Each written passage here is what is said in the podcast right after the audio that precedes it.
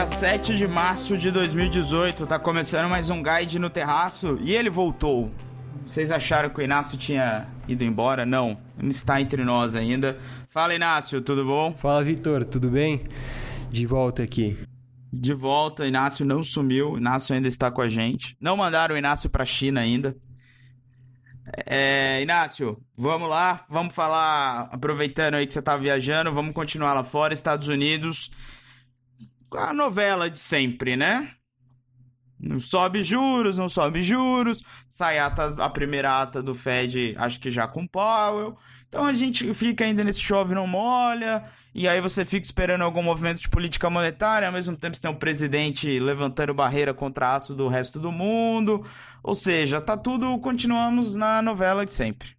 É, é, acho que o que tem mudado é que tem crescido a expectativa de que o Banco Central americano suba juros é, nos próximos meses e suba mais do que se esperava até agora há pouco. É, os dados têm sido muito bons, então a gente continua acreditando que essa turbulência aí nos mercados, é, especialmente aí no início de fevereiro, é, tem por, por outro lado é, bons números de economia, então hum, a gente não viu essa queda de bolsas como algo preocupante nesse momento, porque os bons fundamentos continuam, mas a verdade é que tem crescido a expectativa de que os juros de fato subam e subam mais do que estava sendo precificado.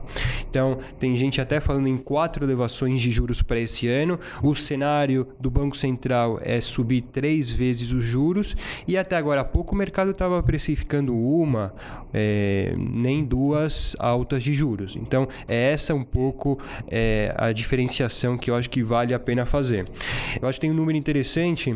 Em dezembro do ano passado, é, a probabilidade de alta de juros de quatro vezes nesse ano, então um cenário até acima do que o Fed estava colocando na conta, estava por volta de 5%, ou seja, bem baixa a probabilidade disso acontecer. Agora há pouco, é, um pouco tempo se passado, é, isso já está cada vez mais próximo de 30%. Então, é ao redor de 20%, entre 20% e 30%, é algo que não é desprezível.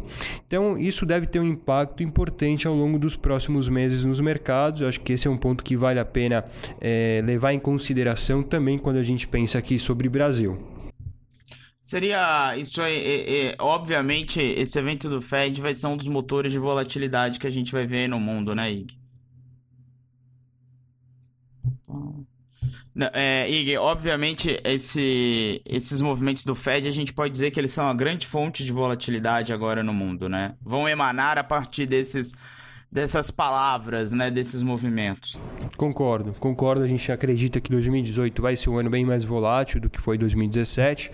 Isso, é, a gente já teve uma, uma amostra disso no começo de fevereiro e acho que tem tudo para a gente é, ainda observar esses movimentos mais bruscos de mercado ao longo dos próximos meses. E o Powell, que é o presidente atual, tem uma tarefa importante é, que vai ser subir juros sem provocar grandes turbulências nos mercados é, e convencer o mercado de que o Fed está no caminho certo. Bom, falando de Brasil, se você achou que a queda de juros tinha acabado, achou errado. Né? O próprio presidente do Banco Central está achando que, que ele também estava errado. Inácio, nós estamos há cinco semanas vendo o IPCA caindo no Focus. Há quatro semanas o IPCA estava em 2,94 a, a 3,94 a previsão para o final deste ano. Já estamos em 3,70, com o Focus foi divulgado na segunda-feira. Ou seja, 24 basis points aí, 24 bips já foram embora. É, e, e, também interessante dizer que na mesma no, no movimento contrário a gente está vendo o PIB há quatro semanas ser corrigido para cima. Então, a inflação que o mercado expecta para o final do ano tem caído e o crescimento tem subido. Então, Inácio, é possível a gente ver os juros, quem sabe, chegando ali no 6 ou quem sabe mesmo no 5,75? Boa pergunta. É, bom, tem crescido essa expectativa no mercado, é, isso começa a ser precificado. Agora, a próxima decisão do Banco Central é dia 21 de março é, e tudo indica que o Banco Central vai cortar a Selic de 6,75 para 6,5. É, a gente aqui acredita que isso vai acontecer, afinal, os últimos dados têm ido nesse sentido, nessa direção, inflação fraca. Você comentava agora do Focus, a projeção do mercado cada vez mais se afastando dos, dos 4%, está é, tá caindo e a expectativa é que ela fique baixa por, por mais tempo. Então, é, teve até uma entrevista do presidente do BC aqui na segunda-feira, uma entrevista é, que o, o Ilan concedeu é, a uma rádio e que isso ficou claro. O Banco Central também tem sido surpreendido. É, isso não é novidade, a gente compara o que tem saído com as projeções do próprio Banco Central é, e a gente viu que ele tem sido bastante surpreendido. Em um curto espaço de tempo, a inflação tem ficado bem abaixo do que estava sendo esperado pelo, pelo próprio BC. É, então a gente acha que vai para 6,5. É, acho difícil continuar caindo muito mais, é, mas a gente está atento aos próximos dados. E aí, falando sobre próximos dados, agora sexta-feira saiu o IPCA de fevereiro. O IPCA de fevereiro é, deve é, vir baixo também, mais bem mais baixo do que o próprio Banco Central é, esperava, é, segundo as projeções do relatório trimestral de inflação que saiu em dezembro. É, e acho que isso vai corroborar essa expectativa de que a Selic vai para 6,5. Pensar nela um pouco mais baixo é algo que tem se tornado possível, o mercado vem começando a precificar isso, mas abaixo de 6 é, acho que é bem difícil e não é o nosso cenário base. Por enquanto, a gente espera que a Selic vá para 6,5%. E acho que esses preços baixos é, e um hiato do produto grande, então a possibilidade de crescer sem puxar tanto a inflação para cima, dá espaço para que o Banco Central continue com uma taxa de juros baixa por mais tempo.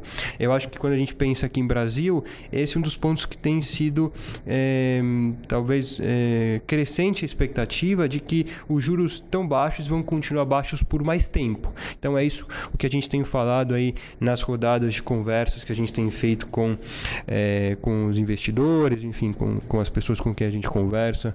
É, essa realidade de juros baixos aqui deve continuar por, por mais tempo. Bom, por hoje é só, hoje é bem curtinho. Só, porque senão a gente desgasta muito o Inácio, ele tá sem ritmo de jogo. Senão a gente estraga, é, deixa ele contundido para semana que vem. Semana que vem voltamos. Acho que o Inácio também estará conosco semana que vem. Vamos estar comentando esse PCA de fevereiro. E bom, o conteúdo não para só aqui. A gente está com um blog novo, acesse. Tem texto do Terraço toda segunda-feira. Tem texto dos especialistas da casa.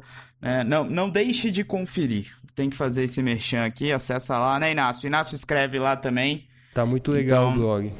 Então estamos todos lá, eu inclusive. Então todas, quase todo, todo dia tem conteúdo novo lá, além dos outros podcasts que a Guide também produz. Inácio, um abraço e até semana que vem.